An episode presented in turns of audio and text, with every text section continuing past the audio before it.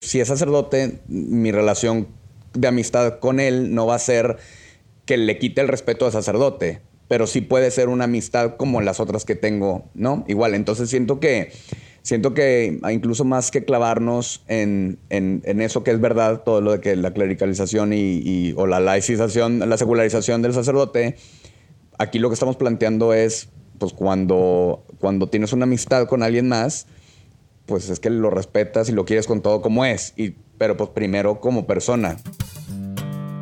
Estás escuchando la segunda temporada de Platicando en Católico el show en el que de una forma muy casual y rompiendo moldes, platicamos con diferentes actores de carne y hueso de la iglesia de hoy para conocer sus testimonios y lo que están haciendo para avanzar el reino de Dios en la tierra.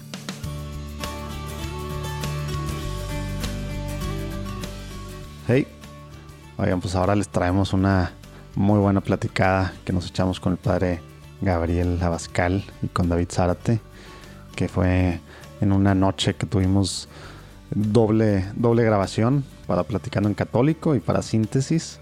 Se puso ahí buena la, cosa para quienes no hayan escuchado el de Síntesis, que es su podcast. Eh, se los recomendamos. Hablamos ahí de evangelización versus proselitismo. Como van a ver, yo quería ahí más polémica y demás. Entonces ahí soy el que más me gancho. Pero bueno, ya saben, ya saben cómo soy yo. Esperemos que disfruten ese episodio para los que no, lo han escuchado. Ahí abajo lo pueden checar. Y, bueno, ahorita platicamos básicamente cada uno por su lado, cómo fue su, su caminar en la fe a, llegar a donde están ahora y, la idea que tienen de empezar síntesis. Pero también nos platica el padre Gabriel, Gabriel pues lo que hace con, con, con los legionarios, con los chavos. Y David Zárate, pues su involucramiento, digamos, a nivel ya pues, más profundo con el movimiento Regnum Christi, lo que le ha tocado estar muy de cerca viajando a una Roma, siendo uno de los representantes nacionales de, pues, de México para todo esto que ha sido un proceso pues de ver hacia dónde van, de ajustes, etcétera. Nos platica, nos platica algo de eso que, que pasó mucho durante el 2019. Y bueno, pues la verdad platicaba muy a gusto con un sacerdote pues joven, de menos de 40 años, creo. Eh, y David Zárate, pues bueno, ahí se puso buena la cosa, faltó el vinito. Pero bueno, esperemos que, que disfruten. Si no nos siguen, ahorita es muy buen momento de picarle seguir, donde quiera que nos estás escuchando. Y bueno, de compartir en WhatsApp o en tus redes sociales. De esta forma, más historias, más platicadas, como, como ahora con, con el padre Gabriel Abascal y con David Zárate, pues pueden llegar a más gente que se está dando cuenta las cosas padrísimas que están pasando hoy en día en la iglesia. Dios los bendiga, nos vemos del otro lado.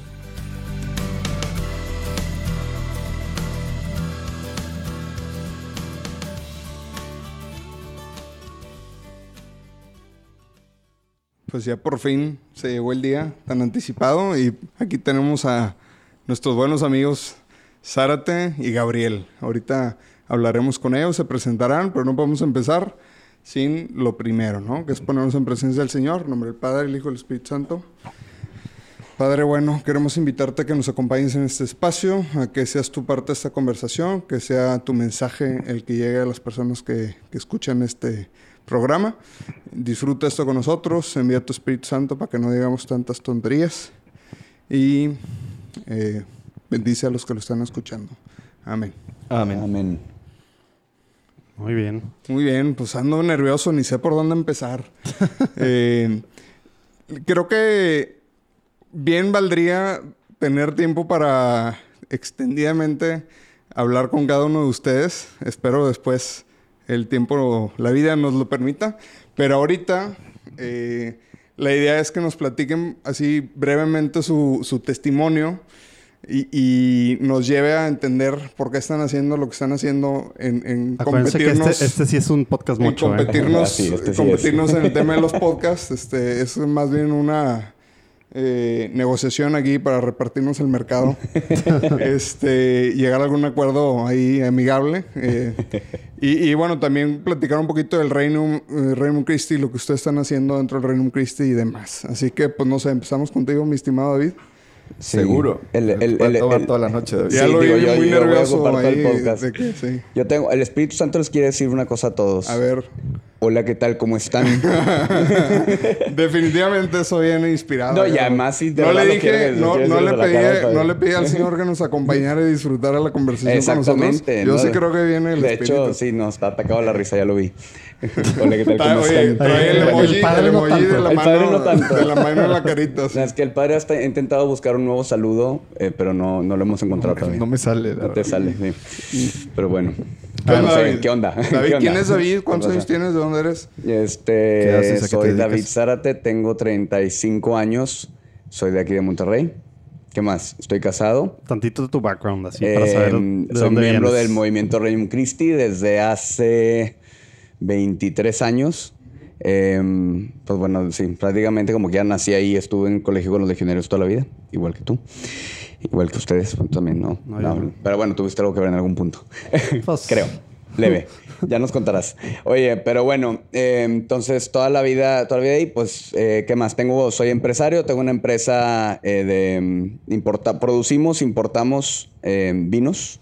Que nos, Al- para nos- los que no nos nos quedaste ven, muy mal. Estábamos Para los que no nos no ven porque estamos grabando, no estamos grabando en video, pero no nos estamos echando un vinito delicioso que nos prometió. Siempre decimos, cuando, cuando platicamos con alguien, imagínense que nos estamos echando un trago y demás, y ahora estamos, "Ah, se nos va a hacer Sí, finalmente. efectivamente. Nada, ni el empresario del vino nos Sí, la Es hizo. que no era la sede. No. No, no puede ser esta la sede. Pero, sí, Entonces, te, el- pero sí te voy a decir que sí, efectivamente no la sé, porque cuando di- dije, me voy a regresar, dije, aquí no tienen copas. Gracias a Dios, el padre viene aquí a ¿Cómo otras no? cosas, no a tomar. Exactamente. O sea, es que aquí estamos en un edificio donde allá afuera hay jóvenes formándose, entonces no estaría muy bien Todo el por algo, no Exactamente. Así es, todo sucedió por Sí, ahí. no, no hay persianas. Así es. Pero bueno, digo, no, no, no me largo más, más que, pues, pues nada, soy miembro activo del movimiento Renum Christi, soy amigo del padre Gabriel desde hace un rato. Em, ¿Qué más les puedo compartir de mi vida? Eh, pues eh, emprendimos recientemente este año con nuestro podcast, que es un proyecto, yo creo, personal de los dos. O sea, vaya, hablábamos eso. Personal de de, ambos. los dos, propio mío, personal. Este, digo, hablábamos de eso, no es un tema así oficial del Reino Christi como tal, para nada es algo más eh, de nuestra amistad, pero, pero bueno, pues siempre lo hacemos también un poco con, con la misión que tenemos y que compartimos em, de, pues, de, de permitir o de, no sé, de, de colaborar para que pues, el Reino de Cristo se haga presente, ¿no? En, en- en- en la vida ordinaria, en la sociedad y en la cultura. Más de eso, pero Oye, David, es, es, Vámonos es- acá al padre que nos es platique un poquito para, para el, para el eh, auditorio porque, eh, pues aquí, bueno, yo no muy bien, pero pues realmente nos conocemos, este, eh, un poco a tu familia también. Pero a ver, tú, tú creces eh, en una familia, ¿cómo era el ambiente respecto a Dios en esa Ándale, familia? Y luego pues estuviste en, en este colegio católico que yo también, eh, y pues ahí también tienes cierta fo- formación Sí. con- en cuanto al catecismo y demás, los valores, retiros y etcétera. Pero ¿dónde empiezan a ser, bueno, si igual nos platicas sí. eso, yendo hacia que dónde empiezan a ser una necesidad de hacer algo más, ¿no? De involucrarte más. Sí, digo, la realidad es que sí crees con una familia, gracias a Dios, eh, con eh, una familia de fe, una familia practicante, eh, una familia donde la fe yo creo que sí juega un rol eh, central. Mis papás, digo, por, por darle antecedente, de hecho, mis papás, antes de ser miembros del movimiento Reino Christi, eran miembros de la renovación carismática, aquí católica, aquí con, en Monterrey, con el padre Pepe Garza Madero. Eh, entonces ellos creo que hicieron también una experiencia de fe muy fuerte. De hecho fue cuando yo nací, eh, cuando ellos estaban así como que súper metidos en eso. Y de hecho terminan en el movimiento Regnum Christi metiéndome a mí el irlandés, ¿no? Entonces ya a partir de ahí digamos que, bueno, no nomás por eso, realmente la primera que entró fue mi hermana eh, como tal, eh, como miembro. Y luego yo estaba muy chiquito en irlandés. Yo soy el más chico de tres hermanos. Eh, mi hermana pues es tres años más grande que, más grande que yo y mi hermano diez. Eh, entonces, pues ella ya, digamos que de universitario o lo que sea, se mete al movimiento, lo mis papás, ¿no? Entonces, en ese sentido fue como muy natural, ¿no? Digo, es verdad que el camino de todos, a pesar de que a veces uno lo tiene por gracia de Dios más fácil, entre comillas, el tema de que pues la fe juega un rol central en tu casa, pues mucha gente dice, puede pensar también pues más fácil, ¿no? Que creo que sí, pues un regalo de Dios, ¿no? Yo creo que se reparte, ¿no? O sea, a veces Sí. es más fácil y a veces como lo das por hecho y no le das tanta exactamente, importancia. ¿no? exactamente. Que- No, que- y a creo veces que- por lo mismo son las rebeldías. Es No, en contra de eso, ¿verdad? Totalmente. precisamente. Que creo que es el camino que todo el mundo seguimos. Y en mi vida, digo, en general, sin irme muy largo, o sea, creo que siempre. Siempre, sí, ya se está quedando No, siempre, durmiendo siempre ha sido un tema de, de intentar estar pues cerca de Dios, obviamente, pero llega un punto en donde, en donde efectivamente yo lo califico un poco más como de conformismo, ¿no? En mi fe, normal. O sea, ya todo es como normal. Tipo adolescencia, Exacto. juventud o ya después de... eh, tipo, yo diría que prepa, prepa, em, prepa saliendo, saliendo de prepa, ¿no? Que de hecho estuve en la o prepa sea, del como tibio, digamos, normal, sí, así no, pues de, seguía súper activo aquí, pero realmente no había un tema de corazón. tan- ya más de convicción. Como que yo creo que ahí era ya un escalón en donde tenía que dar el siguiente paso, ¿no? Que para mí el siguiente paso fue eh, dar un año de colaborador con los legionarios, que fue a la mitad de mi carrera, pero para mí eso, ese fue como bastante trascendental para ya como dar eh, un siguiente paso en la conversión, ¿no? Oye, un- una pregunta. ¿Cómo es eso de que pues, estás en tu carrera, le estás echando ganas? Yo recuerdo que siempre fuiste muy aplicado en la escuela y, y, pues obviamente le dabas mucha importancia a, a tu carrera, supongo. Y de repente sientes esa convicción, esa sed, esa inquietud de, ay, necesito algo más y, me- y tomas la decisión de irte un año. Sí, eh, fue como de, de esas cosas eh, de, de Dios, ¿no? En un momento dado, estando, estábamos organizando un congreso que para mí ya era normal estar metido en mil actividades. Entonces, insisto, sí, o sea, lo hacía de corazón, pero al mismo tiempo no, no había, o sea, no había dado un paso más en mi relación con Cristo, ¿no? O sea, digamos que en la práctica de la fe, pues estaba bien, pero... Entonces, digo, recuerdo muy bien que Se terminamos... está era el poniendo muy sentimental. para los era, que era el congreso, no, sí, pero era el congreso Gente Nueva, eh, de los últimos que se hizo de, de esa organización aquí en Monterrey. Y terminamos, y recuerdo que ahí empezó como, como una vez más una semilla de tienes que hacer algo más, ¿no? Inmediatamente después fue Semana Santa, nos fuimos de misiones. Y simplemente recuerdo que en una visita a la capilla, o sea, porque yo ya medio lo había olvidado, yo me quería ir después de, de prepa y efectivamente me dieron una beca, una beca de excelencia en el TEC que me hizo olvidarme de eso porque tenía que tomarla saliendo de la prepa, ¿no? Entonces, eh, estando en la capilla, dije, pero de la nada, son de esas, o sea, ahora sí que las pocas decisiones, además de casarme, que estaba completamente seguro, ¿no? O sea, cuando salí de la capilla, fue un tema de, me voy a ir el año que entra, O sea, este, pero te necesito... fuiste terminando prepa entonces. No, No, me, fue, a- quería a- ir- me quería ir terminando prepa.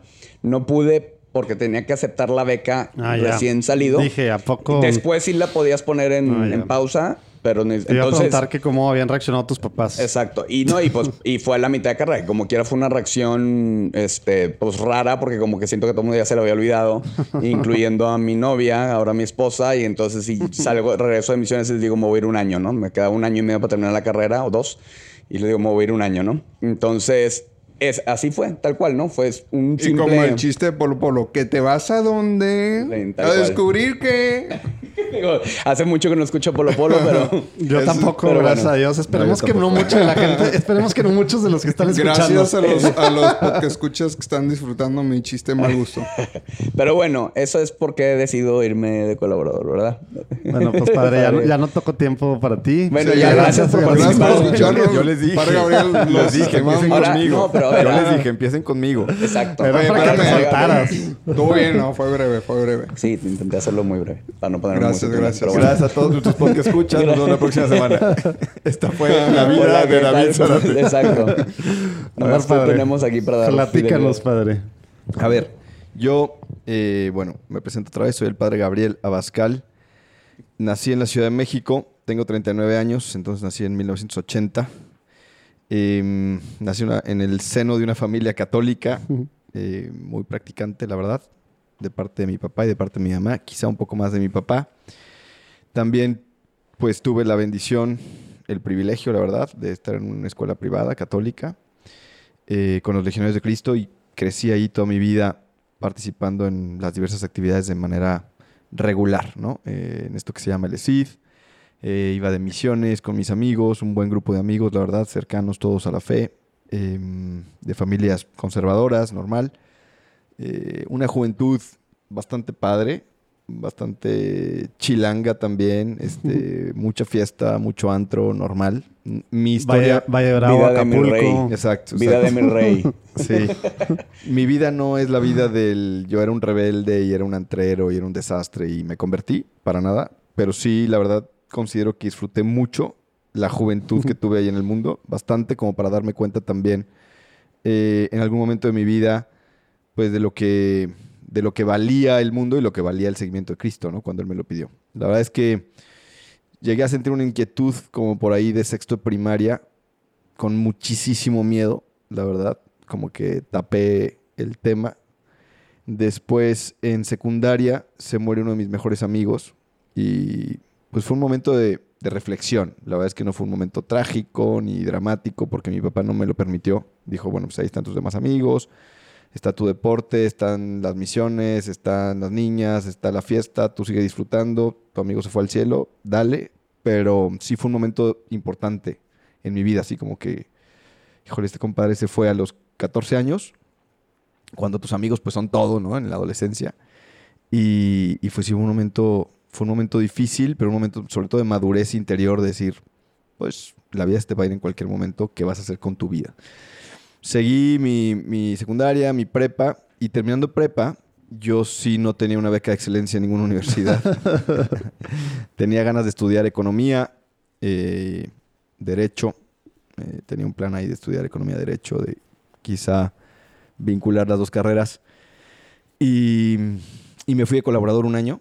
Precisamente. O sea, todo este tiempo en la adolescencia seguías en el movimiento, en el Reino Sí. Cristo metido así. Metido. No te digo que así era el hombre más integral Ah, bueno, del pero mundo, pero decir- mis amigos y yo era algo natural. O sea, el ir de misiones, el ir Mm, al ESID, ok. el ser responsables, el tener O sea, estaba apostolados. entremezclado en tu Estaba vida y por eso lo de ser colaborador era algo normal. le- leí en Wikipedia que tenías una beca porque eras número 4 de bad- badminton a nivel nacional, ¿no? Y dejaste ir tu beca por irte un año colaborador, ¿no? Recién Oye, Urquí, salió ese, es, Así- ese es Lalo, ¿eh? Todos Yo los por eso... son así con Lalo. Oye, Yo que por eso me- salió, me de, volteo. salió ese de, nivel de, ese de- nivel de chistes, acabas de ver el de Joker, ¿verdad? Wikipedia. O sea, ¿qué, qué fuente más confiable Sí, a mí podemos me sacar de toca al final pedirle controversias. perdón a los invitados. Normalmente. abajo, controversias. Su saludo, hola, ¿qué tal? ¿Cómo andas? Eh, ¿Qué más? ¿En dónde estábamos? Oye, le quería, En la te beca quería de dar gloria por, por si haberte ido de, Antes de la de- intervención tan, Por si haberte ido colaborador. tan chistosa de Lalo. No, te quería dar gloria por haberte ido de Año- co- año de colaborador. Lalo el tío simpático, Lalo el tío simpático siempre. El, tío, zampa- el tío simpático. Así es. Ya, Eh, ya no voy a comentar nada, perdón. Bueno, me fui de colaborador precisamente huyendo de la vocación, ¿no? O sea, como Ah. diciendo, yo voy a ser generoso, voy a dar un año. Ya, esto de la check. Sí, check, exactamente, ¿no? Y pues la verdad fue todo lo contrario. O sea, mi año de colaborador sí fue... ¿A dónde te tocó? Me tocó en Puebla, de Los Ángeles. Que me imagino que no estaba arriba en tu lista. Para nada.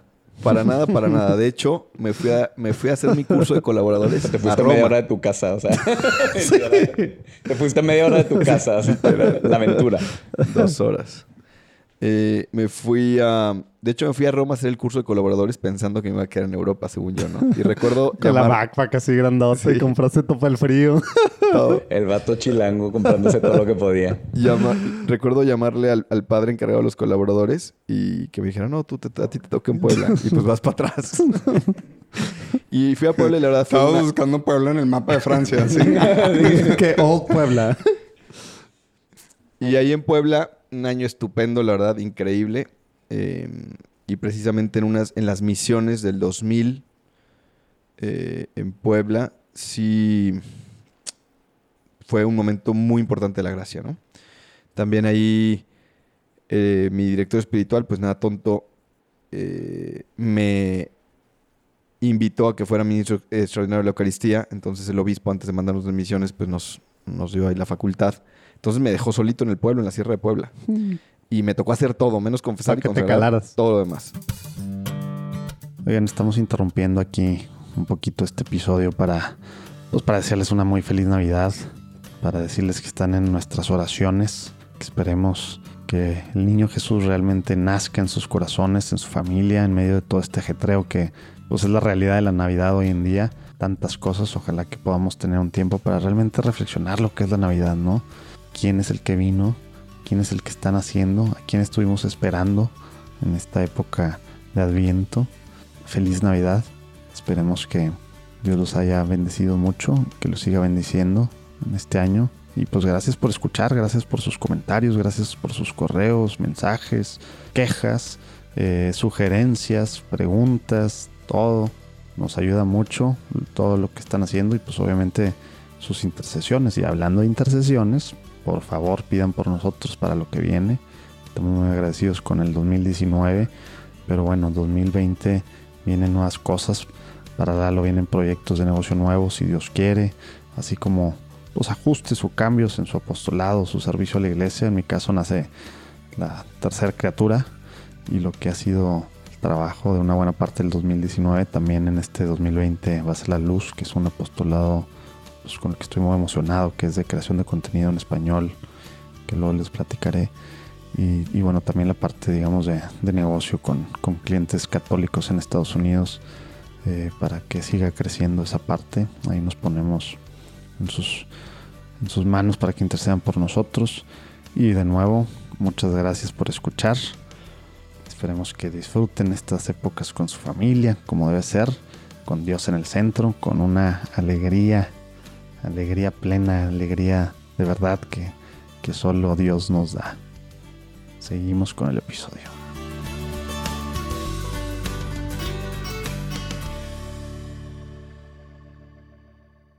Oye, una pregunta, eh, porque soy muy ignorante en el tema.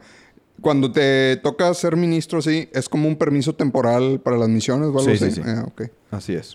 Que te lo puede dar el mismo párroco del, lugar de las misiones. En este caso, como fue la misa de envío en Puebla, nos lo dio el, mismo obispo a, los que íbamos a ser ministros, ya, ya lo tenían organizado. me tocó una vez también. ya pasó tu parte. Ya pasó tu parte, si quieres.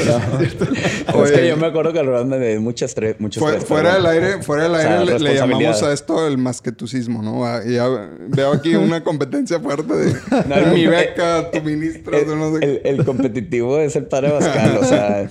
Pero como bueno. Nos, nos pues conocemos bien entre los cuatro y por eso escuché un ambiente así medio. Bastante. Este, bueno, ya, ya, la verdad es que sí. Así son nuestros podcasts. No sé si los suyos son un poco más serios. Hay, hay que admitir que sí tenemos tequilas ya para los que nos escuchan. Bueno, David, ¿quieres contar cuando fuiste ministro? Sí, oye, David, no, te, no, seas ofendido, David, venga. Síguenos platicando la, la vida de, del padre, por Bueno, la vida del padre Pascal continúa. A ver, pero ¿qué, bueno, más, ¿qué más cosas entonces, hizo el padre tú también? Eh, terminé ahí, terminé esas misiones que me marcaron mucho, la verdad. Y en semana de Pascua, digo, se lo estoy resumiendo mucho, ¿no? En esa semana de Pascua, eh, para esto había, me había cortado mi novia, precisamente en el, inicio del milenio. En el 2008 yo me fui colaborador con novia y me cortaron justo antes de o sea, en, la mitad del año colaborador. Y eh, bueno, en esa Pascua, después de esas misiones, me acuerdo perfecto, según yo es un 27 de abril del 2000, en una hora eucarística, con, entré con mucho miedo a la hora eucarística, de, que Dios me pidiera la vida, y recuerdo escuchar al predicador hablar sobre Juan Pablo II y sobre la Madre Teresa, y no sé, me abrió el corazón totalmente, no fui yo, no es una decisión mía, o sea, fue de verdad un momento muy importante de la gracia en el que yo vi una luz muy especial que me dijo, ya, lánzate, o sea, no te preocupes, estás en mis manos, adelante, ¿no? Porque yo realmente tenía pavor. Y no pavor a lo que iba a dejar, sino el pavor a, los proyectos que venían que yo idealizaba, ¿no? Mm. Y ya a partir de ahí, la verdad, muy convencido de mi vocación. Para mí no fue un problema el proceso inicial. Entré al noviciado de los Legiones de Cristo aquí en Monterrey. Estuve dos años en, Santa María de la Montaña. Tal cual ese verano. ¿Eh? Ese Tal verano. Cual ese verano, sí. Verano del 2000. O sea, nunca regresaste a tu casa. Ya no regresé a mi casa. Eh, hice mi noviciado en, en, Monterrey, profesé en el 2002 mis primeros votos religiosos temporales. Después me fui a España a estudiar humanidades. Un año increíble, la verdad. Salamanca. En Salamanca, padrísimo. Después de ahí me fui a Roma a estudiar dos años de filosofía. Ándale, ahí te conocí. Exacto. Y en el 2004 o 5 me vine aquí a Monterrey de prácticas apostólicas a estar como brother ayudando en el irlandés de Monterrey, donde conocí, no sé si ahí conocí la familia de David.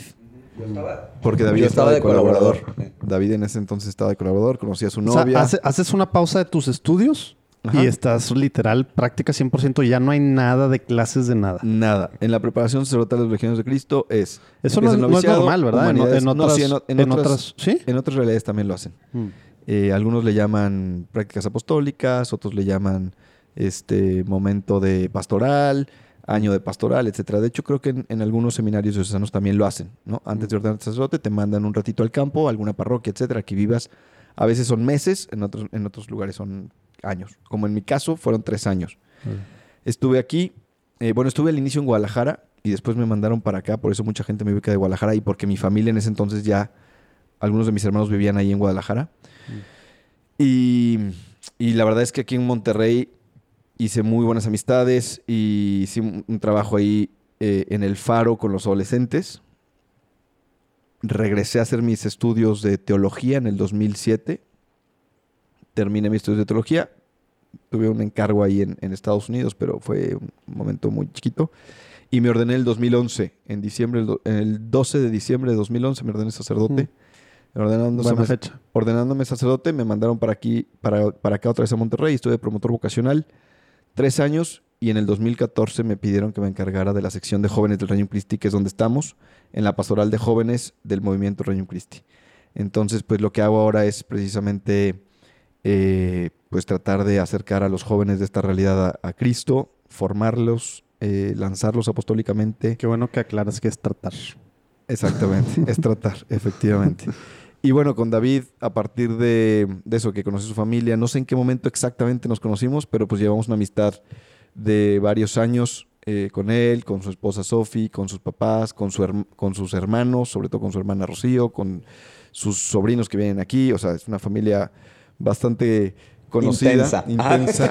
eh, saludos, hace- saludos a todos. Y el podcast que hacemos precisamente fue hace como, pues, ah, como un año y un medio. podcast Sí. ustedes. Oye, oye, pero a ver, Ah. antes. eh, o sea, es que esa fue la primera pregunta inicial, por eso. llevas, llevas cinco años. ¿Es normal que aguanten tanto en el encargo? ¿O, Es o que cómo, cómo es- se va dando eso? ¿Se Tuve va tres, renovando? años, ¿Cómo es? tuve tres años como promotor vocacional. Después me, lo- me tengo en este cargo, tuve tres, me renovaron otros Ah, tres. o sea, sí te, Entonces, sí el te próximo verano en concreto. En, en- A ver qué pasa ajá, contigo. próximo verano a lo mejor me vuelven a renovar o a lo mejor me piden otro encargo. A lo mejor va a tener que ser de larga distancia síntesis. A la mejor. Es posible. y habrá. Ya veremos. Oye, y entonces, bueno, ahora sí. Que, para empezar, ¿quién tuvo la idea del podcast? David. ¿Y, y quién invitó a Sí, quién? Sí, o sea, David traía el tema de hacer un podcast y comenzamos un podcast y nos reuníamos a platicar. Le- leí en Wikipedia que escuchaste un podcast que se llama Platicando en Católico, ¿no? De que por eso, fue tu no- No lo encontraba porque yo le ponía hablando en Ah, sí, católico. cierto, hablando en católico. Oye, muy, muy buena onda, David. Les recomiendo mucho que escuchen el podcast Hablando en Católico. Es Nadie buenísimo. lo encontraba. Porque es eh, platicando en católico. Sí, Sí, sí. claro. Y yo siempre que decía en nuestro podcast hablando en Hablando en católico, católico. no lo encuentras, no hay manera. O sea, le pones hablando en. ¿Y tú por qué no sale hablando en? Pero bueno, platicando en católico.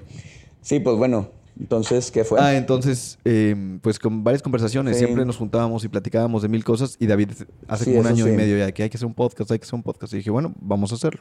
Fue un momento en el que tú, tú empezaste a escribir en Facebook tu resumen semanal de, no sé, de tu vida y de diversas variedades de la vida. ¿Y por, De los por qué haces esas caras, Arati? Pues, porque me acuerdo, era así como su opinión de las distintas cosas, ¿no? Era los Cowboys, quién sabe qué, que bien por ti, lo, o bien por ellos, y lo, el presidente, quién sabe, y así. Entonces, pero me acuerdo que se me hace que se fue como el trigger, que te puso un comentario ahí, digo, hablábamos también así en vivo, pero te puso un comentario en Facebook, vamos a hacer el podcast ya de esto, y se me hace que a partir de ahí, no sé si al día siguiente o así, Se hablamos y fue, vamos a hacerlo, a ver qué Nos onda. emocionamos Oye, yo- un día en tu casa con tu celular, grabamos Sí, el primero. ¿te celular, sí. Yo me acuerdo de las épocas antes de que cerrara mi Facebook que le habías escrito a Jerry Jones o algo. ¿Te contestó o no?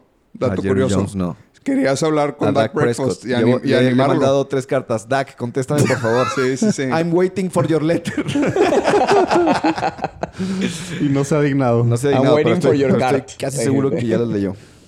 Se me hace, no, la verdad, te voy a ser honesto. Yo Llevo creo, que sí, yo que te Tres. contestó, pero puso mal el código postal. Puede ser. Sí. Puede ser. Yo creo que eso es lo que pasó. Sí.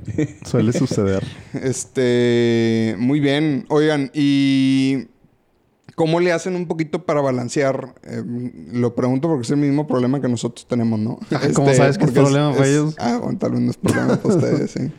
Este, pues un poquito, pues traen, se pudiera decir que es un apostolado con formato de hobby, porque realmente, pues tienen otras prioridades en su trabajo, en su, eh, en el caso tuyo, tu vida matrimonial, en familia, etcétera. Pues el caso del padre pues, está dedicado su vida a la iglesia, y, pero pues no es que nos sobre el tiempo. Para, para poder organizar esto y pues quiero pensar que les pasó parecido a nosotros, de que, ah, vamos a hacer esto, va a estar chido. Y lo tómala todo el tiempo que le tienes que dedicar y... Este... Sí, la verdad es que creo que en nuestro caso no es en el suyo. Bueno, primero nosotros casi no hemos hecho entrevistas. Entonces son muchas pláticas. Segundo, sí desde el inicio dijimos va a ser a gusto, tranquilo, una conversación que no queremos que sea mocha, aunque siempre obviamente yo soy sacerdote, David Y que obviamente no es, no es una campaña en contra del reggaetón, eso me, no, está sí, claro sobre también, todo no. sí. Sobre todo no. Maluma. Sí. Pero Maluma, retírate ya.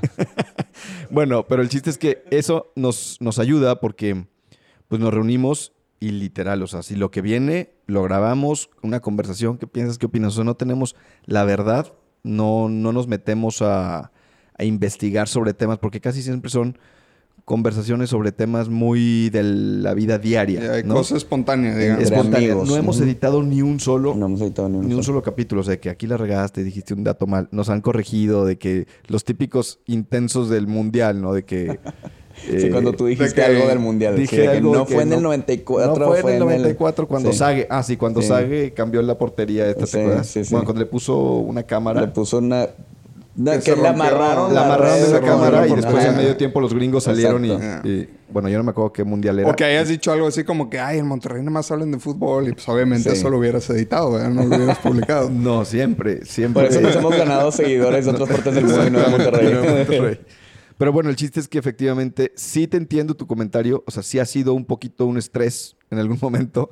Hubo de- un momento de un estrés. De tener, de tener el tiempo para grabarlos. Eso sí, porque nosotros nos, nos juntamos y si podemos grabar cuatro, los grabamos. Sí, porque también si, si ya lo vas a hacer, pues hay que hacerlo bien, ¿verdad? No Sí, andar- claro. Sí, obviamente, obviamente. Y, y no andar ahí a medias dejando las cosas y demás. 100%, pero también en este caso, con David, el tema es que no, que tampoco pasa nada, no se cae el mundo si no lo hacemos, ¿verdad? Así es. O sea, no es que queremos tener más seguidores y Así que es. te- Ahora, cuando yo dije eso, ahí fue cuando se puso la cosa bien intensa, porque yo es que tampoco se cae el mundo si no hay una semana. Y el padre, ¿qué? Si lo vamos a hacer, lo vamos a hacer bien. ¿Te acuerdas? O sea, no, esta es ya la versión editada del padre aceptando que no pasa nada. Sí, exacto. No, pero no, está No, bien. La, o la sea, verdad es que sí es muy hicimos de que relajado. él grabó unos, yo grabé otros, o sea, no. Sí, no, no, o sea, sí es muy relajado. Sí, en verano te Porque- tocaron a ti pues, solo varios, ¿verdad? Y, y- y porque el punto era, eh, o sea, la verdad nació por, por nuestras reuniones normales, sociales, ¿no? Entre curas y, y yo en este caso, porque casi siempre son puros curas y yo cuando van a la casa o así.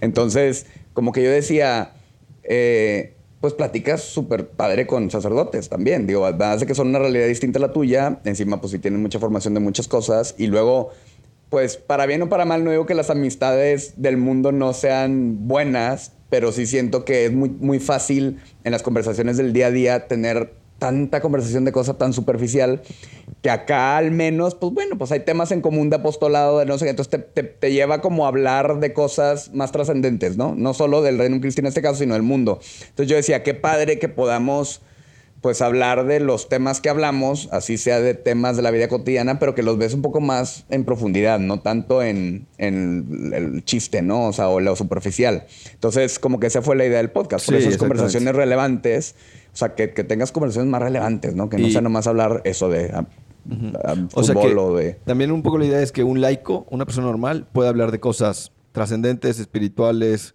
que te dejen un mensaje y que un sacerdote no siempre tenga que estar hablando de cosas de Dios, Salud. de cosas del- Siem- siempre que platicamos de eso, Lalo y Sí. yo, como que, como que no es nada normal, menos en nuestro país eso. Porque los padres tienen que hablar y dar meditaciones y hablar de Dios y darnos clases, ¿no? Y escuchamos pues muchos podcasts gringos y es de que no están hablando de nada y está padrísimo, güey. Están hablando de todo, de cosas normales. Su vida normal es el tema de normalizar al sacerdote y no ponerlo en un pedestal alejado para bien y para mal. O es santo, Y- ¿ah? O es el peor pecador. Y la ¿ah? verdad mostrar, o sea, porque hasta ahora sí que, este, de broma, hay gente de, de mi familia política, digo que tú los conoces, a los hermanos de Sofi, saludos a todas Saludos. ellas, pero que luego de repente me dicen, sí, que tus amigos los padres, digo, ellos lo ven súper normal porque también son del movimiento de Renum Christi y demás, ¿no? Pero, pero como que es jajaja, sí, porque pues va a tener carne asada con sus amigos los padres, ¿no? Entonces, para mí ya es súper normal, de hecho lo considero un regalo de Dios tal cual, pero como que yo digo, pues qué padre enseñar, o sea, como que compartir, o sea, es una excusa para compartir lo que yo vivo, que es una amistad real, normal, Eh, y muchas No, veces... y, y normalizar eso. y o sea, normalizar alguien eso. puede hacerlo también, no nada más. Exacto, exacto, todo el mundo puede tener una Ese relación es un así. punto también del Exactamente. podcast. Digo que no, tampoco tenemos todos los seguidores, pero que, que la gente se atreva, tanto los sacerdotes, que se atrevan a tener amigos, eh, sus, sus betanias, ¿no? Y que también la gente pues puede invitar al sacerdote no nada más a bendecir su casa o su Claro. coche o a los 15 años de su hija, sino A que también a lo puede un vino. invitar Que- a sí. Bueno, te unos- fue bien que aparte es empresario del vino. ¿eh? Exacto. Sí, bueno, siempre hay buen vino. Sí, pero la, la verdad es que eso, o sea, como dijo ahorita Urquí, o sea, es un tema que hemos platicado mucho en, en un par de podcasts, pero mucho también, o sea, en las conversaciones con- normales. Con cervezas y tequila. Y sí, todas las veces que nos han- Oye, este, pero realmente yo, digo, es obvio, yo no sé cómo era esto hace 100 años y 200 años y, y no creo que realmente haya mucha documentación específicamente de eso, pero lo- no lo está leído en raro. Wikipedia? Eh, está raro, o sea, eh, no, Relación de los sacerdotes y los laicos. en, en Hay 1800. varios Digo. San Pablo tenía un podcast. de, si no tienes amor de nada, sirve, el, ¿no? el Se tema, es- oye, Aquinas tiene un podcast, ¿eh? Sí, Pines with Cones. Exacto. Oye, pero escucho. mi duda es, oye, ¿en qué momento dejó de ser normal? ¿O en qué momento cometimos el error como sociedad? Y o, lo, lo quiero decir también, y o como, como clero, de, de, de como que poner en otro...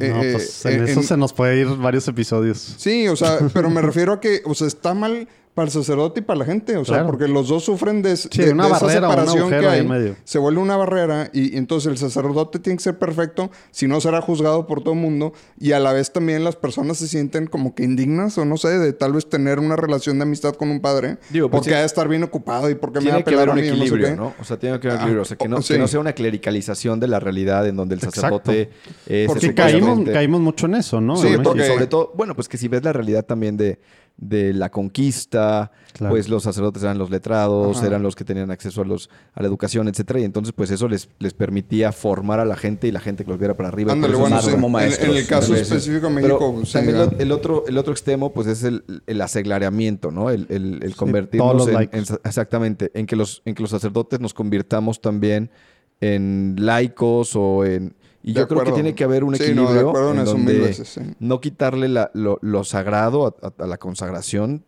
del sacerdote, que es otro. Cristo, pero al mismo tiempo que, que ese sacerdote también sea un hombre para todos. Pero es que fíjate, para mí el equilibrio es como una amistad real.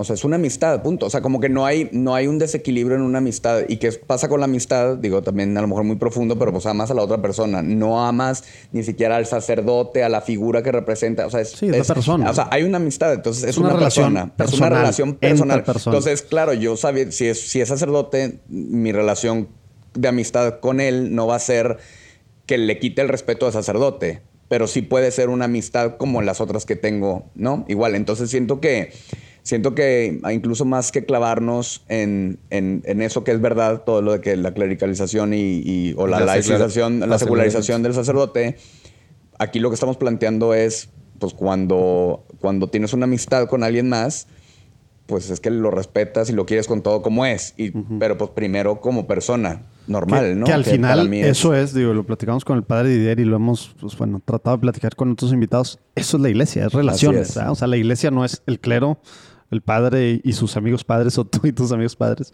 La iglesia es precisamente, pues todos, Somos es el cuerpo de Cristo. y de hecho, la, pues, la mayoría somos laicos, ¿verdad? Y por eso pues, deberíamos estar buscando relacionarnos, uno, claro, entre nosotros, que también es parte de lo que queremos con Platicando en Católico, que a veces estamos, como decía Pepe Alonso, en nuestro capillismo, cada quien en su grupito, movimiento, parroquia, iglesia, bla, bla, bla, metidos en su propia burbuja de su apostolado, lo que sea, y no sabemos la riqueza que hay en la iglesia, y al final la iglesia es, o sea, somos todos, ¿verdad? Y es una cosa macro que, que muy va arriba de variada y con, nosotros. con todas sus cosas buenas y, y malas que puede tener cada parte independiente, la iglesia. diferente, con su propia... Son, son partecitas, ¿no?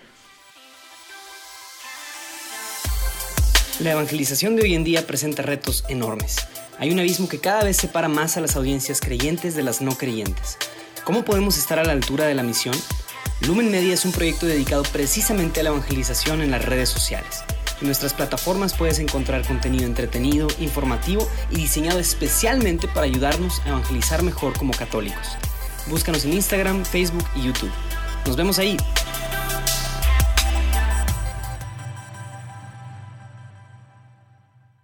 A ver, entonces, digo, empezó era Zárate y el padre, luego de repente se convierte en síntesis.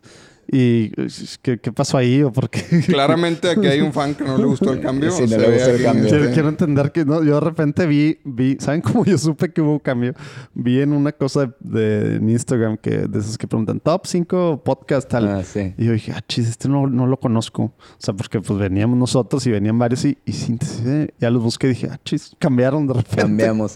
¿Qué pasó? La realidad es que desde el principio como que no sabíamos qué nombre ponerle Exacto. y se me hace que fue el padre que tú dijiste. O sea, teníamos Zárate que subirlo ¿no? porque ya teníamos unos grabados Sí. y no sé, no te- Y ya dijimos, queríamos bueno, empezar. y ya queríamos empezar. Dijimos, bueno, pues Zárate y el padre ya. Porque Sí, aquí y es lo verdad que conocen mucha gente le gustaba. lo ¿eh? conocen como O le o sea, gusta. la verdad, a mí me gustaba porque como que te daba a enten- No estoy diciendo que síntesis no me gusta. Ya vi que se pusieron nerviosos. Se este, sintieron.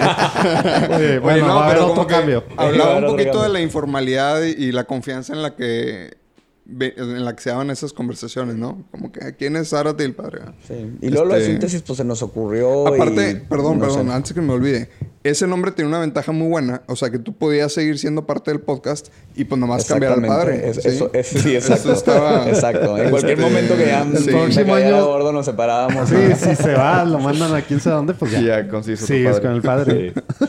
No, de- deja tú. De hecho, es- fue una es- jugada mía. Eso, no, pero eso me lo dijiste tú una manos. vez. Sí. ¿Tú te acuerdas? Sí Fue tu salida de dijo, emergencia, yo era, era salida de emergencia. dije. Muy, muy magnánimo y, y así saliendo de sí mismo, sí me dijo eso. Lo bueno es que, pues cuando yo no esté, pues tú metes a otro padre y ya está. Sí, le dije, sí.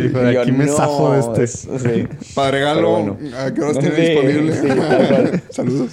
Oye, a ver, voy, a cambiar tema, pero ya que estamos los Sí. dos, tú estuviste metido. digo, Estamos tú cuatro aquí, está pero bueno, sí. Con los dos que están muy metidos Sí. en, en el Reino Christi. Ajá. Acaba de pasar algo importante Vaticano, tema eh, con, con, el, pues, con el movimiento, los legionarios, todo lo que es. Explícanos, digo, sé que tú estuviste metido, te tocó alguno, ir a Roma, algo. Platícanos un poquito qué fue eso, porque hay gente que a lo mejor no tiene ni idea de qué es lo que acaba de aclararse, darse. eh, Sí, ahorita. Em, a ver si no me rollo. No, eh, pues bueno, después de la crisis que tuvimos eh, de la doble vida del fundador y demás cosas, en el 2000, en 2010, si no me equivoco, 2010-2011, eh, el Vaticano pues eh, interviene en la congregación, ponen a un visitador apostólico que en paz descanse, se me fue el nombre ahorita, ¿cómo se llama? El, este, Velasio de Paulis. Cardenal Velasio de Paulis acaba de morir hace un año, por ahí. Eh, él fue el designado por el Papa Benedicto para, para ser el visitador apostólico a la congregación. Él estando en la congregación, bueno, pues ya hace lo que tiene que hacer, digo, desde entrevistar creo que a prácticamente toda la congregación y lo que sea. Y estando también ahí, se da cuenta que no es, no es nada más la congregación. Eh, resulta ser que hay un grupo que se hace llamar consagrados y consagradas. Después de ahí se da cuenta y dice, a la torre, ya cuando se va a dar la vuelta a México y demás, y ve el tema de colegios y ve el tema de la gente y demás, y dice, oye, además hay un movimiento El aparte Christi, que es el ¿no? Reino Christi. O sea, porque entonces- canónicamente, pues digo, los legionarios de Cristo, pues era una orden pues, sacerdotal, Exacto. no sé cómo y se ahí eh, es donde efectivamente, o sea, canónicamente la congregación está constituida. El movimiento tenía unos estatutos aprobados por el Vaticano, pero pues era como Sí, no una cosa muy rara. O no, sea, bueno, era- es que también hay muchísimos estaba- apostolados que, o sea, no es que un apostolado tenga que estar... No. Pero este era un mega apostolado. Exactamente. Y, y así se define. Haz de cuenta que lo que sucedió es que ahí, eh, como estaba definido oficialmente ante el Vaticano, o sea, ante la iglesia, pues el movimiento era como el brazo apostólico de los legionarios de Cristo, ¿no? Punto. Pero bueno, cuando, cuando entran y ven estas realidades, eh, pues se dan cuenta que eso tiene que ir mucho más allá. Y entonces ahí es donde nos involucran a todas las realidades del movimiento para participar de esta renovación, porque el cardenal dice esto no puede ser nada más los legionarios, para empezar tienen que participar los consagrados, las consagradas, no se diga los laicos tienen que, que ver qué cosa, ¿verdad? ¿Qué es esto, no? Esto es, eh, pues eso, a partir como del 2012 ya, como tal, o 2013. Ah, o sea, que- al año de haber em- empezado la No, visitación como se el dio cuenta que... 2013 más o menos, fue de hecho la primera vez que citaron a unos laicos a Roma como para a ver qué onda, ¿no? O sea, para empezar a hablar de este tema. 2014 tienen el capítulo general La Legión de Cristo, el padre Eduardo Robles Gil, que es el actual director general, es elegido, y lo más importante de ese capítulo, también para lo que viene después de la renovación, es que la Legión de Cristo se dice, o sea, más bien la Legión de Cristo dice que es parte del movimiento Renum Christi. O sea, que la Al Legión de Cristo se concibe como parte del movimiento Renum Christi, ¿no? Es así. Sí, entonces... ¿No ha dicho herejías, em, Zárate, padre? No, entonces... Es que la verdad, la verdad, él ha vivido el proceso de una manera quizá más cercana que yo porque lo han elegido aquí en las asambleas territoriales, te, hacen- te, te eligieron para la Asamblea General en Roma, etcétera, ¿no? Entonces, Sí. obviamente yo lo he seguido desde mi trinchera, pero él sí le ha tocado estar en contacto viva más voz. también Pues, to- toda la- con todos esos también eh, consagrados, consagradas legionarios que han estado más metidos en todo, Todo el el proceso. proceso. Entonces, la verdad es que sí creo que puedo hablar mejor que yo porque lo ha vivido en primera persona. Sí, digo, ya voy, ya no crean que me falta mucho por mis rollos, pero entonces sí, no, ya sé de que aquí la raza quedándose dormida. No, em, No, es muy importante, creo yo, pues entenderlo No, sí. y, a- y aclararlo, ¿no? Sí, entonces em, eso sucede en el 2014, esa fue parte del comunicado, digo, entre muchas otras cosas, ¿no? Eh, importantes también, pero nomás hablando del proceso, ¿no? Entonces fue también un primer parteaguas que llamó mucho la atención porque lo que sucedió con la renovación y con esta intervención de la iglesia no era para inventar el- un carisma ni para averiguar cuál era nuestro carisma, que es lo que mucha gente piensa, Sí, ¿no? como que había mucha confusión hacia afuera, ¿no? Exacto, hay de qué estaba y- y pasando. hay todavía, ¿no? De O sea, iba a pasar, iba a quedar siempre intervenido, Exact- iba a ser para exactamente. disolverlo. iba a que Exactamente. Digo, qué. obviamente desde antes cabe, o sea, cabe mencionar eh, que todo el tema de la figura del fundador y demás se puso en su lugar, ¿no? O sea, es decir, esto ya estoy hablando yo más del, ahora sí que mirando hacia adelante, ¿no? O sea, ya la legión, la congregación, todo el mundo dijo, el fundador no es un modelo, el fundador, ajá, la regamos, pidieron perdón, seguimos pidiendo perdón, siguen pidiendo perdón, o sea, es decir, y estamos todavía en eso, ¿no? Pero quedó como muy claro eso, entonces como que el cardenal y la iglesia dice, bueno, pues esto tiene que agarrar una estructura eh, mucho más formal ante la iglesia, ¿no?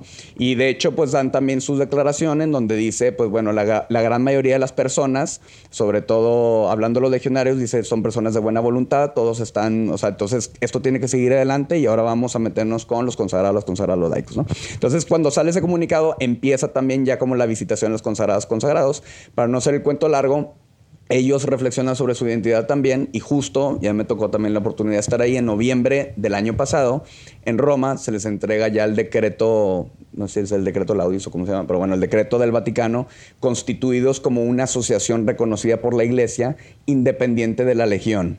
Entonces, ¿qué sucede? Que los consagrados y las consagradas eran parte de ese movimiento que ante la iglesia era el brazo apostólico de la legión. Entonces, eran todo y nada, ¿no? Eh, y entonces el- la iglesia lo reconoce como Ya grupos. como un ente como propio. grupos que le dieron la forma de sociedad de vidas apostólicas.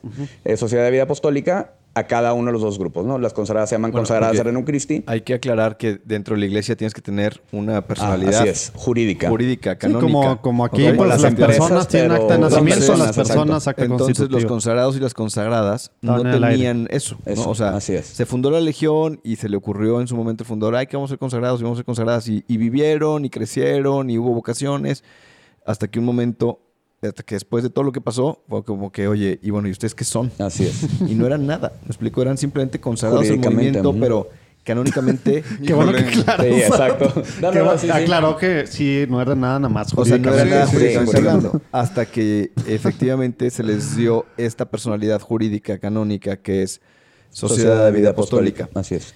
Y entonces, esas sociedades de vida apostólica, que son los consagrados, las consagradas, y nosotros que somos congregación religiosa de derecho pontificio, ahora nos hemos Federación. unido en otra eh, personalidad jurídica que se llama la Federación Regium Christi.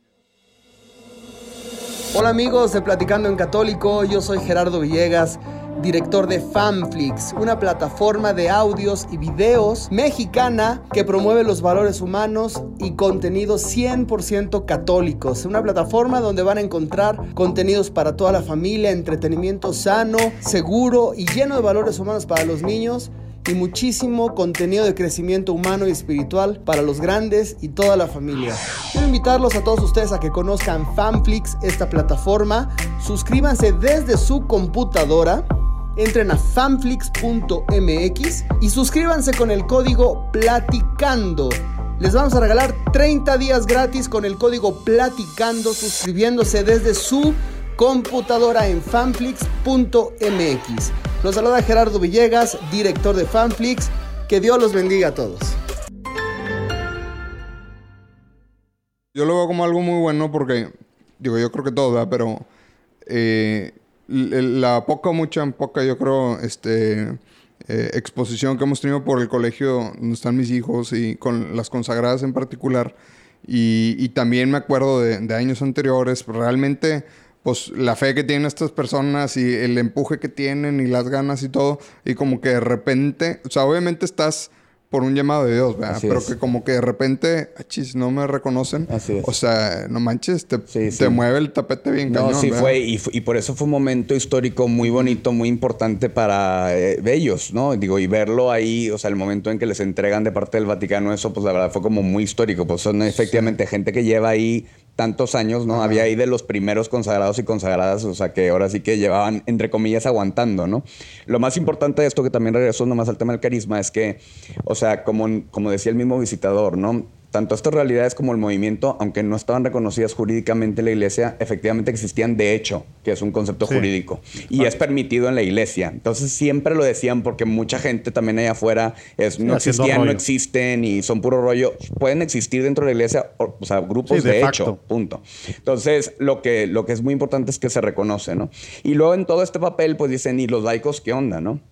Entonces vivimos un proceso de renovación también paralelo, sobre todo, el primera reunión fue 2013, a mí no me tocó estar ahí, pero sobre todo desde el 2014, empezando en las localidades hasta ya llegar, digamos, al máximo nivel, o sea, general, eh, reuniones, territorios, ciudades, eh, eh, países a ti y el te elegían, como decía el padre. Sí, así es. Entonces hubo varias reuniones en Roma, lo ya cuando llegó a ser un grupo, ¿no? Y entonces se reflexionaba el tema de nada más qué somos. Somos un grupo separado, vamos a ser un grupo también nosotros, o sea, con un gobierno literal, Me estoy imaginando así una mesota grandota y ahí por ahí Zárate. no, yo creo que debemos de ser parte de una mesota grandota, sí, de hecho. De hecho sí, yo creo que esto y los otros, no, Zárate, esto es lo, o sea, Sí, literalmente, la verdad es que fue una experiencia. de hecho le apagan el micrófono. Sí, literal. y yo me ah, quedaba como, hablando. Como tú le haces también en síntesis. Sí, no, cañón. Sí, una sí, ahorita me acuerdo de una cosa que me dijeron. de que hacían sesiones extras para, para Zárate. Tal cual. Más bien les dejaba yo voice notes para terminar de decir lo que quería decir. No, Entregabas tu este, documento. Tal cual. Entonces, la verdad es que fue una experiencia increíble, creo que eclesial y de lo que la iglesia también está, como que ahora sí que al paso de la iglesia, ¿no? Un poco el tema este, del, de lo sinodal, de, de, de, que el laico tenga una voz, ¿no? En todas esas reuniones, sobre todo en las que eran nuestras teníamos voz y voto y había de, de, las otras ramas, los legionarios consagrados, consagrados con voz pero sin votos, ¿no? Todos los laicos así fue. Entonces fuimos reflexionando, obviamente por eso se tenían reflexiones locales y territoriales, porque tú llevabas el sentir de la gente, ¿no? O sea, así que de abajo, de abajo arriba, ¿no? Sí, no, iba, no era Zárate. Exacto, no, era yo y además era un reto y una, la verdad, una gran responsabilidad porque sí era un tema de, al final, al final, como quiera, ni siquiera entre comillas, no es lo que tienes que decir, sí, no, y no tienes que decir lo que dice la gente, o sea, tienes que decir lo que creas que el Espíritu Santo quiere que digas, ¿no? Entonces era como, no me digas eso, pero bueno, pero sí. Total, eh, así fue. Y ya para eh, estos últimos años, lo que se decidió eh, en, bastante consenso es que no queríamos formar una organización de laicos Renum Christi. O sea, no es una asociación privada. No es una asociación, exacto, nada. ¿Por qué? Porque teníamos el tema ya que las ramas, ahora sí que esa es una peculiaridad, eh, una característica muy única de nuestro movimiento, que las ramas consagrados, consagradas y querían estar, o sea, más bien se sentían desde siempre unidas en un mismo carisma común.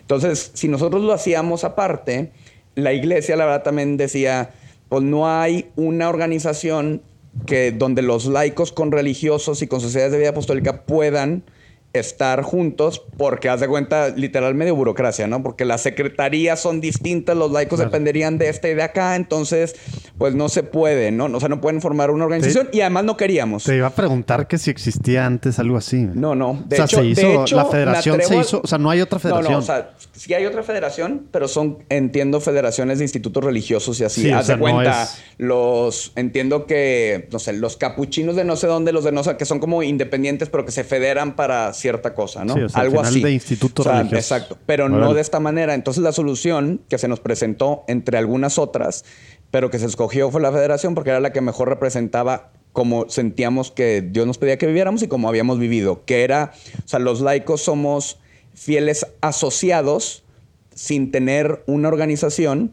Eh, pero asociados individualmente, ¿no? Ah. Entonces, yo me asocio individualmente a la federación, no tenemos un grupo, entonces oficialmente la federación existe entre las tres ramas y los fieles personalmente ante Se Dios decidimos federarnos, Es como adherirnos. decir exactamente. adherirse, Así sí. es. Entonces, pero participamos del mismo carisma, tenemos la misma responsabilidad del carisma, hay corresponsabilidad en todo, tenemos la misma misión, luchamos por lo mismo y eso es también algo muy único de Reino Christi, que tienes cuatro vocaciones luchando por lo mismo, dirigidos hacia lo mismo. O sea, no es de que los legionarios se encargan de la educación, las consagradas de acá. No, no. O sea, todos tenemos una misión común, que es eh, instaurar el reino de Cristo en el corazón de los hombres, propiciar el encuentro de Cristo, este, el encuentro con Cristo de los demás, eh, etcétera. Y a través del apostolado y de formar líderes católicos que se vuelvan discípulos, que se vuelvan apóstoles, que hagan discípulos misioneros a la demás gente, ¿no? Digo, te lo estoy diciendo así todo mezclado. pues. Entonces, eso es lo que nos hace eh, particulares. Y ya la novedad es que los laicos estamos en todos los niveles de gobierno, que eso es lo que me, me toca, pues, si Dios quiere una nueva misión, eh, me toca ser parte de la plenaria general, que para no meter nombres internos es como el Consejo General de Renum Christi, eh, en donde estamos seis laicos, representando, digamos, la rama de los laicos. Y o sea, están- literal a nivel a nivel, mundial. a nivel mundial. Entonces, y hay dos de nosotros seis que están en el gobierno literal, o sea, los tres directores generales de las tres ramas y dos laicos de nosotros, Ah, son, es uno de España y uno de Venezuela, están presentes con vos, así como nosotros los seis estamos en, los, con- en el Consejo ¿Con General. vos? O sea, con nosotros. Sí, con, con vos, Ah, con, vos con vosotros. Este, con vos, pero sin voto. Eh, y así se replica en todos los niveles hasta llegar al local, ¿no? Entonces, los laicos estamos presentes con vos, eh, no con voto, porque oficialmente, jurídicamente, no tenemos esa posibilidad. Es algo en lo que se sigue pensando si vamos a llegar ahí en algún punto. A- hasta ahora, esto es a donde llegamos, ¿no? Ok. Entonces, ese es el avance y así es como estamos. No, Entonces, no es- creo que haya alguna otra digo, organización religiosa así, ¿no? Ahorita, que los Sí, laicos es- están es- tan, tan, tan metidos, Es una, ¿no? es una novedad y es muy, es muy Pues bonito. Y los, los obispos y los cardenales sí. Digo, me imagino que es un experimento para toda la iglesia, ¿no? Efectivamente, Que han de estar es viendo como- ahí, a ver, ay, Sara te como- la regó, güey. Mejor ya no la hagas más que Exacto. No, y de hecho lado. es ad experimentum y de hecho es un, un experimento en ese buen sentido Pero porque sí tiene existen retos. federaciones. Existen federaciones, pero sí. entre institutos religiosos y eso. O Sí, sea, sí, como sí. que no una No no, con- como nosotros, ¿no? Y con laicos así tan... Exacto. Digo, al final, eh, no creas que es un invento de aquí para allá, sino es más No, bien... ya sé. de la digo, iglesia. experimento No, de la iglesia, ¿no? No, por eso, pero es era como la figura que más nos convenía. ¿sabes? Exacto. Ya. Insisto, porque no inventamos nuestro carisma, sino era más bien qué hemos ido viviendo, qué compartimos entre Oye. todos y entonces qué se puede adecuar más a eso. ¿no? Ya. Oye, pues antes de ir nada más a la última, ah, dijiste varias veces carisma, carisma, carisma. ¿Cuál es el carisma así en una oración? El carisma de, Sí, de la digo- federación. Sí, el carisma de la federación. Em, o sea, es hacer presente el reino de Cristo en los corazones de las personas.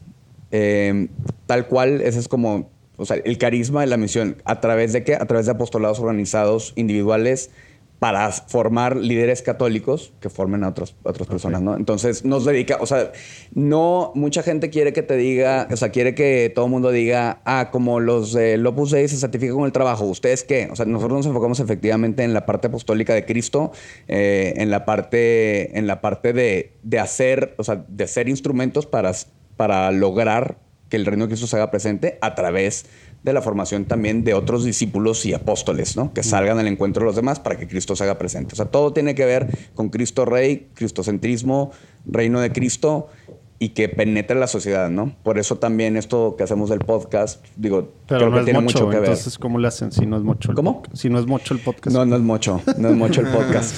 No tiene que ser mucho para extender el reino de Cristo. Exactamente. Eso. Oigan, eh, sigue la famosa y muy polémica sección, Según Lalo. según Lalo, de respuestas de máximo dos oraciones. Ok. ¿Ok? La tienen que, que este, echar así a quemarropa. Bueno, más bien, se las vamos a aventar a quemarropa y pues reaccionen. Sí, o sea, Máximo dos oraciones. O sea, digo, a veces puede ser palabras, No, no, no, ¿verdad? máximo Una dos. oración. Ya, o- sea. La verdad, Contrólate, dijeron, Urquidi. dijeron esto para controlar a David. Nunca lo hacen. Dos palabras. No Ah, sientes es una dinámica. oye, Dos oraciones, pueden ser larguísimas. No siente yo- mis yo les pasé la patadas. dinámica. Es que dos oraciones. Yo les pasé la dinámica de que hagan esto para que el vato Para que Oye, el vato se este- calle. tome el micrófono toda la noche.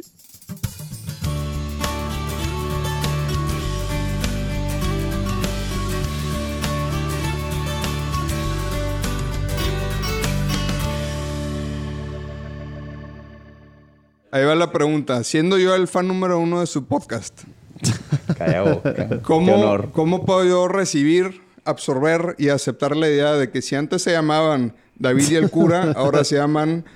eh, ¿Cómo? Este... Sinopsis. Sinopsis, ¿verdad? Sí. David y el cura. Bueno, ya, bueno, ya lo ese bueno fue es que mi, ya mi- conocen, lo bueno es que ya mi conocen a chiste Lalo, de- ¿verdad? Mi chiste de mal gusto, perdón. Nadie se rió. Los este, que gracias. quedan escuchando, los que siguen escuchando No se esto, llaman ahora sí sinopsis, se llaman síntesis. Ese era el gran chiste, perdón. Sí, mi yo Va. interior se está riendo, no te apures. A ver, cada quien... eh, son dos oraciones porque son dos personas. Ok. Entonces, cada quien nada más tiene Una una, y una. oración. Sí. A una oración y una oración. sí, o sea, van a contestar en Sí, tándem, ¿eh? pregunta, pregunta rápida, respuesta Van a rápida. Sí, ya pasó más la Ya explicación. sé, ah, Dale, una dale, disculpa la a los que está complicada. Este, ¿se acuerdan cuál fue su primera, te acuerdas cuál fue tu primera experiencia espiritual? Más o menos qué edad tenías y en concreto qué fue. Ahorita me acuerdo que mi primera confesión con el padre Patrick, saludos al padre Patrick. Saludos. eh, que salí feliz. Órale. Mi primera experiencia espiritual fue mi primera comunión, que la tuve que, postergar dos veces porque mi abuelo, que era mi padrino, pensaba que no estaba preparado. Órale. Wow. Nice. No, pues ya vi de dónde salió aquí el- la exigencia del padre porque- Dos oraciones, David, ya. ya. sin, sin comments. Sí, eso, eso no cabe en esta sección, David, perdón. No, le, Perdón. le editamos. Oigan, ¿tienen algún santo favorito, algún santo patrono? Ahora que empiece el padre. Yo no soy mucho de santos, pero San José, San Luis, rey de Francia, Órale. em, ¿ya? A ver, nomás tengo que preguntar por qué San Luis, rey de Francia. No sé, me llama mucho la atención su vida, su liderazgo, Mm. su capacidad de llevar adelante una misión política importante y al mismo tiempo ser santo se me hace algo como muy difícil. San Juan Pablo II, definitivo. San Nicolás de Bari. eh, Santa Faustina Kowalska. Acaba de ser su fecha. Es echar todo el ser su fecha. santoral, mi compadre. Sí, no, yo sí soy súper de... Tengo 40 San Juan santos que me II yo acompañan. también, soy fan de San Juan Pablo Pero bueno, esos son los, sí, yo creo que de los principales porque son los que mm, ahorita me acuerdo. No quiero dejar fuera a los demás, me perdonan todos. Sí, ya, ya. sí. Saludos a todos, los, a todos santos venerables que... Si no te hubieras echado el comentario, seguiría, ¿eh? Dejaste, No, no, no, son- dejaste son- afuera son- San, Ah, a San. Juan María Vianney. No, pero sí. Oye, espérame, si no los, si no los invocaste antes del- de empezar el podcast, chance no se Oye, enteran. David, David que se enteran. tú tranquilo, no te estreses. ¿Qué significa ser católico hoy en día? Pum. Vas, vas, David. Y yo señalando yo. Uf, ir contra corriente. Ándale. Significa vivir con autenticidad el amor a Jesucristo. Órale. ¿Tienen alguna oración, digo, puede ser ejaculatoria o algo largo, que, que de forma diaria pues recen que nos, que nos quieran compartir?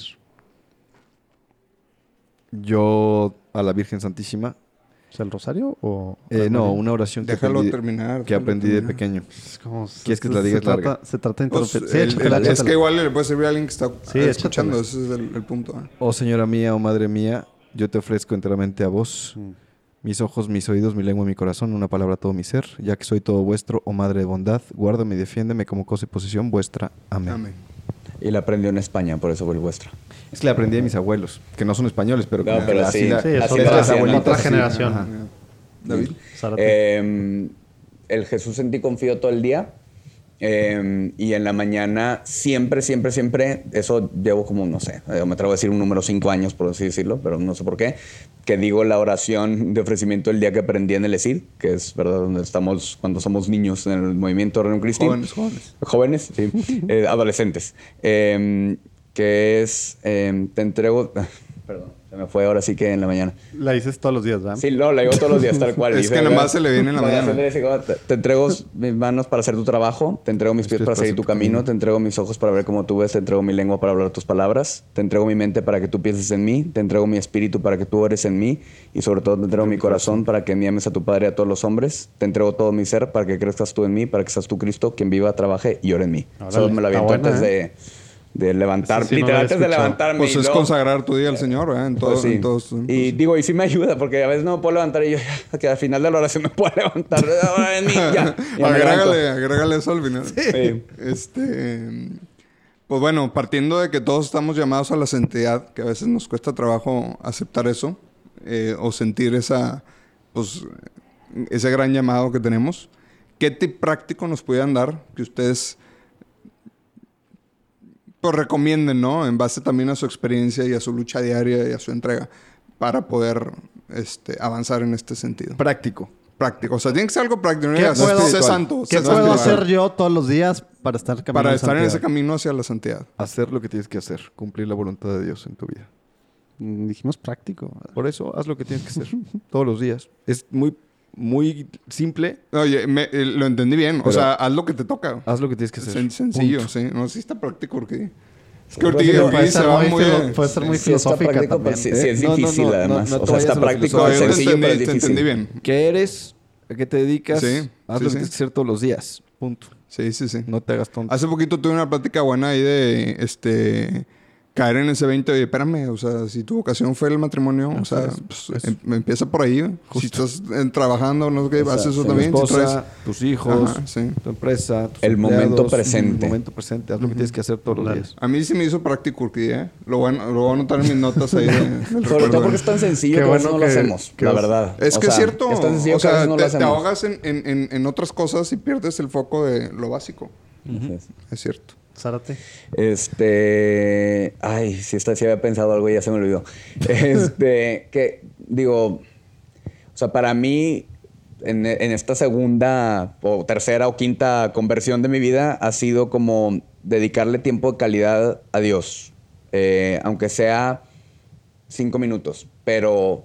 Y aunque no sepa qué decirle, ni qué rezar, ni nada, si puedo es en el Santísimo, si puedo es en mi casa. Me cuesta a veces, pero efectivamente como la vida es tan complicada, no puedes ir al Santísimo. Entonces, sabes que en una esquina, enfrente de una imagen, y, y aunque no me pueda concentrar y aunque no tenga nada que decir, ¿no? Pero pues aquí estoy contigo. Como que esa actitud de estar ahí, aunque sea cinco minutos, creo que er- pues, Dios bendice con muchas gracias, ¿no? Y, y te ayuda incluso mucho al tema del momento presente. Yo soy súper, porque la verdad yo batallo muchísimo, soy súper disperso, entonces es muy difícil hacer lo que tienes que hacer, ¿no? Y, y cuando, cuando tratas de estar cerca de Dios, lo primero yo creo que es eso. Y pues eso me ha servido mucho a mí como tip práctico. Oigan, ¿algún libro que nos puedan recomendar?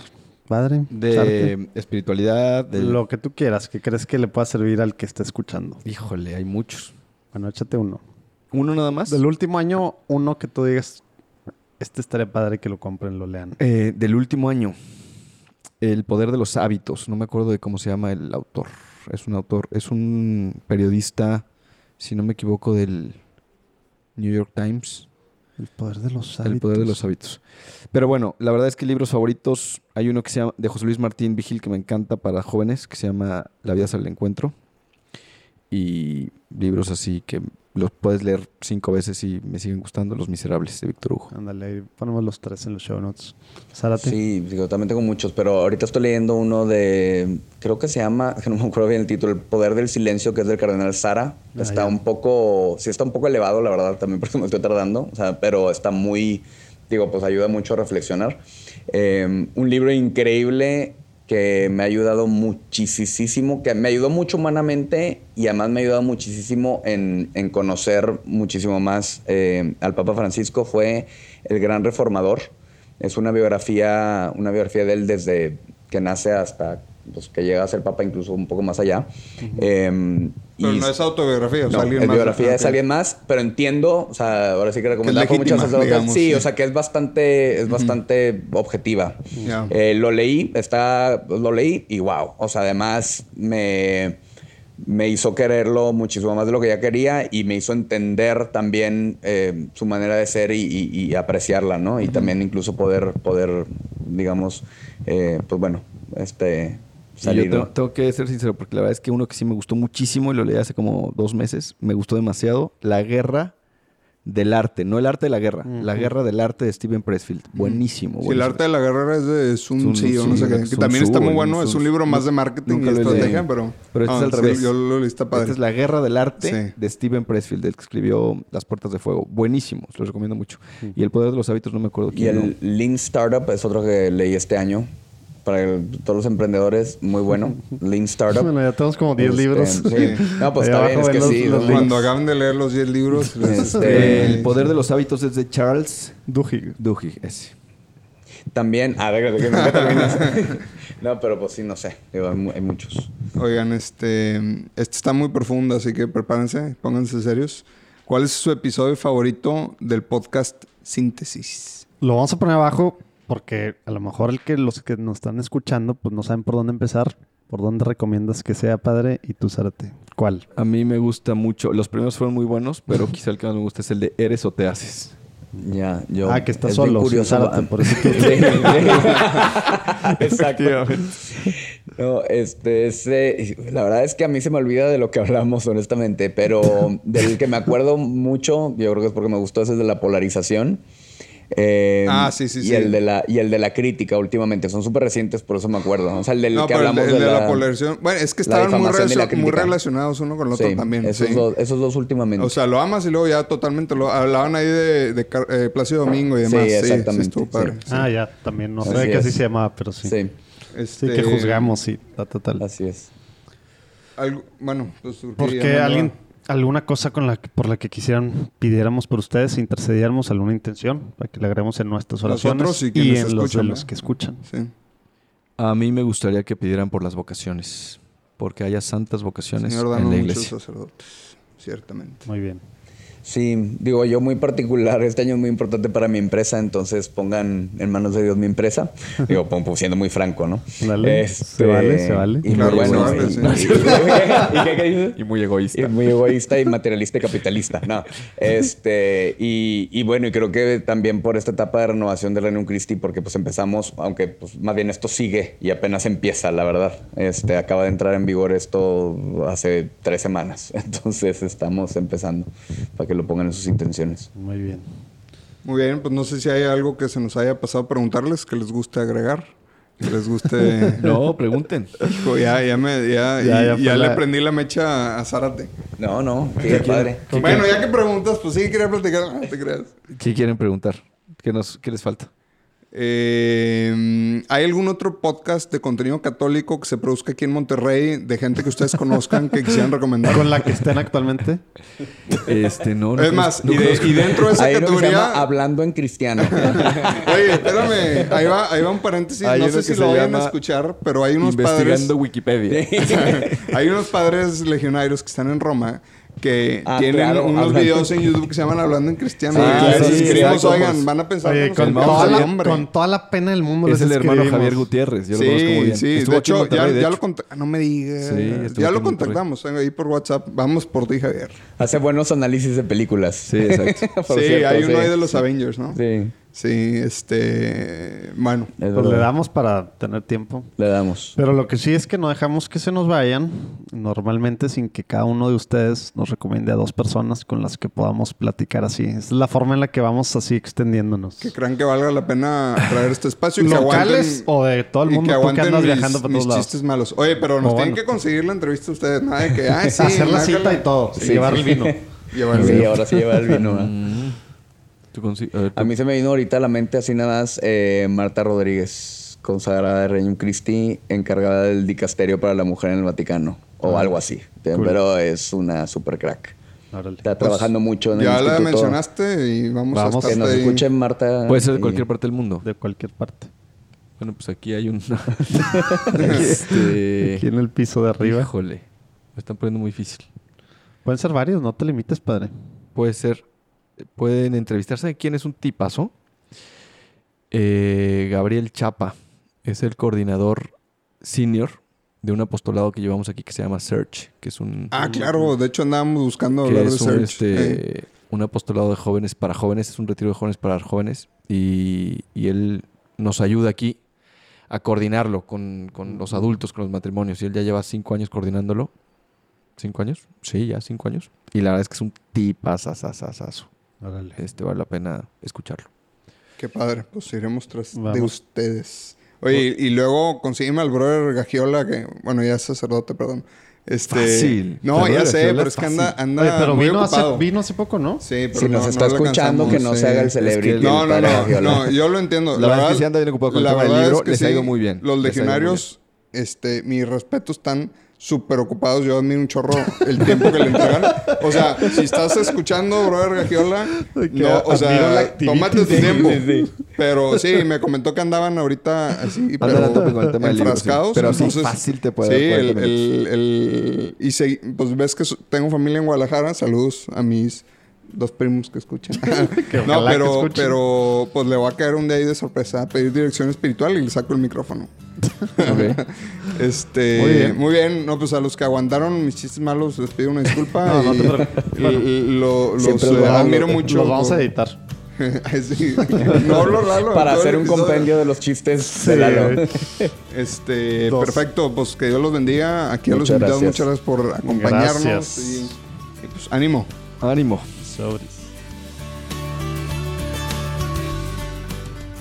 ¿Qué tal la platicada? Se puso buena. ¿eh? No, y si escuchan síntesis, uff, se puso buena y yo quería algo de polémica.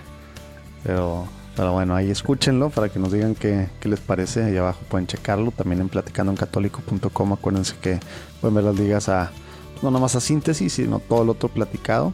Y próxima semana tenemos una buena platicada con Estela Villarreal, la fundadora de Unidos, que pues realmente pues es una labor importantísima en no nomás en Monterrey, sino en todo México, lo que ha hecho y lo que sigue haciendo día a día esta organización. Gracias por escucharnos, gracias por compartir. Esto es lo que ayuda demasiado por WhatsApp. Si ahorita le das compartir en las redes sociales, en cualquier lado, les das seguir, ayuda muchísimo. Que los bendiga, nos vemos el próximo lunes.